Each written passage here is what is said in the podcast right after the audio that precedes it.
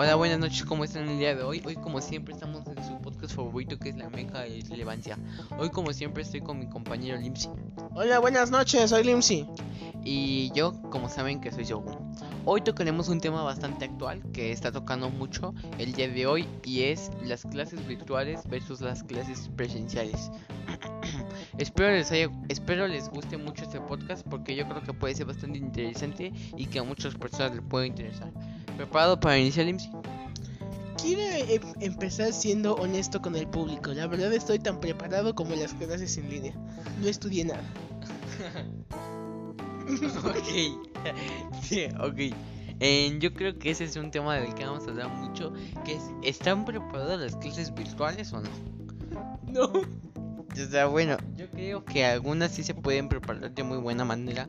Pero como siempre, yo creo que a la hora de ser nuevo, esto de las clases virtuales, pues yo creo que tanto los profesores como nosotros, pues es difícil preparar una clase, ¿no? Ya no es el mismo cosa de tener un alumno frente a una cámara que a un alumno, pues que lo tienes mano a mano. Sí. Bueno, y como decías... Sí, y es que el hecho es que no estábamos preparados.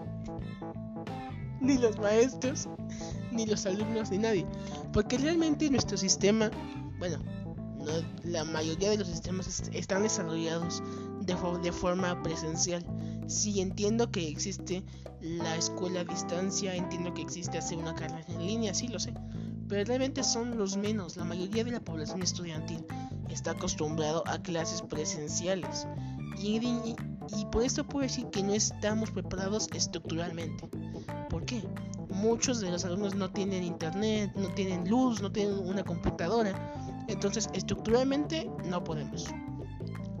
Económicamente tampoco, porque no podemos gastar en luz, en comprar, no sé, un micrófono, comprar, yo que sé, una webcam.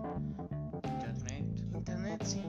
Entonces, estamos, y tampoco estamos preparados metodológicamente. Nadie sabe cómo tomar una clase en línea te mando un PDF por WhatsApp y me haces un resumen.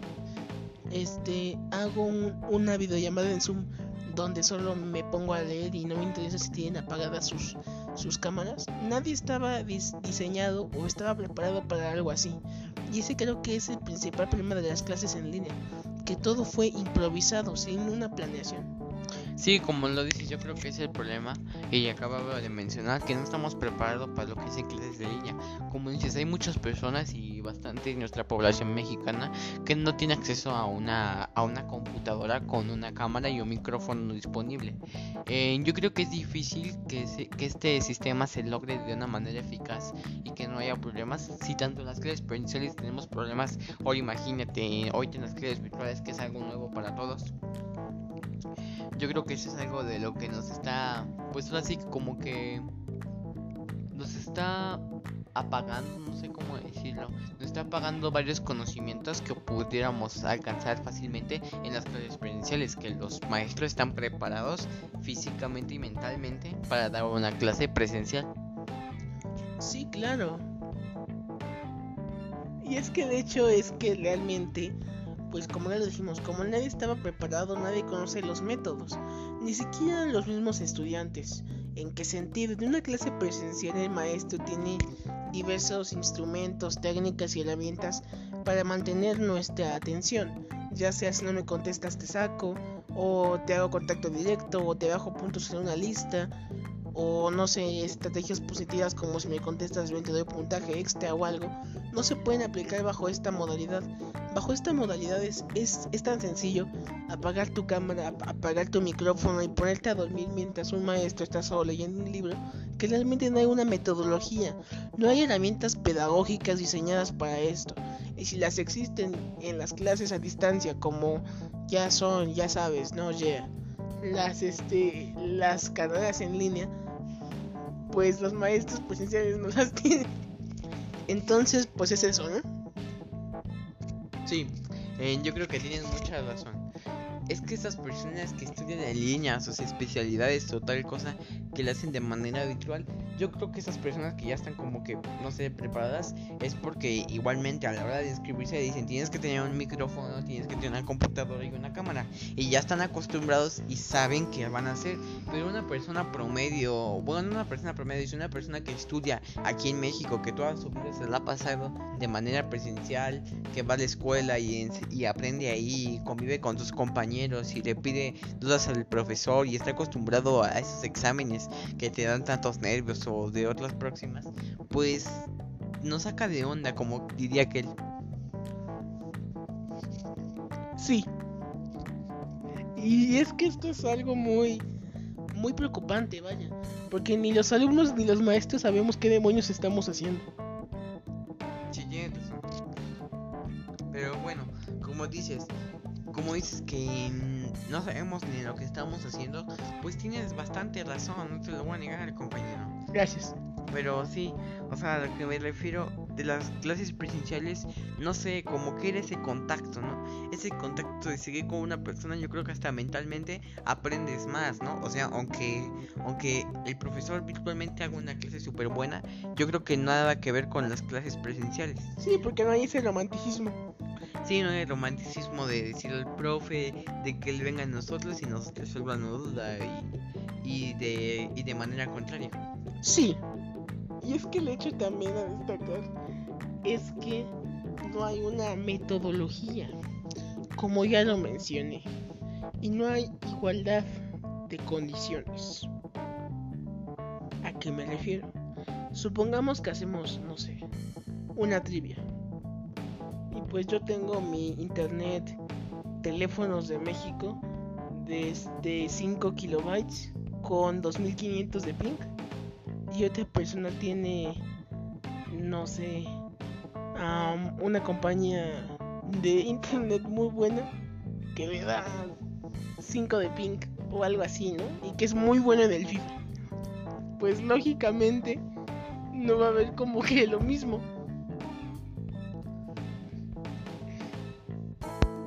Entonces, si no hay una igualdad en este aspecto, pues lógicamente se pierde el bien sagrado de la educación que está contemplado en el artículo tercero constitucional, ya que no es una educación eficaz, eficiente y que sea preponderantemente útil para el mexicano promedio. Si no hay una estructura y una planificación y una organización, pues no se puede hacer nada, vaya. Llegamos a este punto, estamos haciendo mucho, en realidad no, estamos haciendo nada. O como quien dice, los maestros hablan mucho pero no dicen nada. Como lo dices, yo creo que ese es uno de los puntos que, que más tiene que tocar y es que los temas se, se bueno, sí, sí, lo es, que se hagan de una manera entretenida, ya que como dices, apagas tu micrófono, apagas tu cámara y te, y te olvidas de lo que y te olvidas de todo, o sea, para te puedes poner a dormir, a jugar y el profe no se dará ni cuenta o a lo mejor hace su clase tan aburrida que tú te duermes escuchándola o cosas así, porque los profesores pues no están hechos para eso, están hechos para una clase presencial. Ellos fueron a la escuela y no les dijeron, bueno, cuando sean clases en línea van a hacer esto y esto y esto y esto. Pues claro que no, yo creo que ellos están estudiando y diseñados para estar en conforme y estando al, al frente de un grupo. Sí. Y otro punto que quiero destacar, y creo que es uno de los más graves, es que nadie se lo está tomando en serio. ¿En qué aspecto? Muchos maestros, por experiencias propias, puedo decirle que no se toman la misma rigidez para calificar en un formato en vivo que en un formato digital, vaya. ¿En qué aspecto? Eh, tuve una experiencia personal en el cual, este, pues, un maestro, no quiero decir nombres ni carreras, ni tampoco quiero decir que era Pablo Nava de la Facultad de Derecho, pero digamos que dicho profesor en algún punto se comportaba muy, muy exigente. Pero cuando pasamos a esta nueva, nueva modalidad, literalmente era con que le den like a este post a esta hora, pues ya tienen su asistencia y ya. Y sus exámenes era, yo les voy a mandar las preguntas y me las mandan por correo contestadas. Así que sí, literalmente podríamos sacarlas de internet y no se daban cuenta. Entonces, si los maestros no se lo toman en serio, ¿cómo creen que se lo toman los alumnos? Y si nadie se lo toma en serio, pues de qué sirve, vaya. Estamos haciendo las clases en línea solo por sentir que hacemos algo, pero en realidad no estamos haciendo nada y eso es lo más preocupante. Prácticamente vamos a tener un año sabático, pero con, con el estrés de un año escolar normal. Sí, como lo dices, yo creo que tienes mucha razón en ese aspecto. Que yo creo que también fue una experiencia bastante, pues, confusa más que nada, ¿no? Como dices que no tomaron en serio. Yo creo que la mayoría de todas las personas, yo creo que ya acabaron el ciclo, el anterior en línea o, o ya sea semestre o año, como lo quieran llamar, en lo que vayan, en lo que estén estudiando. Trimestre, cuatrimestre. Ajá, como, como lo estén estudiando. Esperemos, este es un podcast que esperemos que que lo tomen como mejora, o sea, como lo diré, que si quieren pues tomarlo como referencia, pero es como una invitación a que mejoren esas clases en línea, de que está bien el virus que ahorita que ahorita no quiero mencionar, pero el que nos está que nos está encerrando y nos está dejando no salir de nuestras casas y tener muchas prioridades. ¿Coronavirus? Sí, no quiero llamar el nombre, pero bueno, como lo decías, eh, pues yo creo que podemos mejorar ese aspecto. Pues ya que estamos en casa, pues bueno, ya vimos, ya vimos la experiencia, aunque sea fue unos pocos meses, un poco tiempo, pues ya vimos la experiencia de lo que fue una clase en línea. Ahora esperemos que, que ¿cómo se llama? Y bueno, eso es lo que pienso. Sí. Y es que el hecho de que tengamos una experiencia previa, lamentablemente no nos asegura que vamos a tener otra más agradable.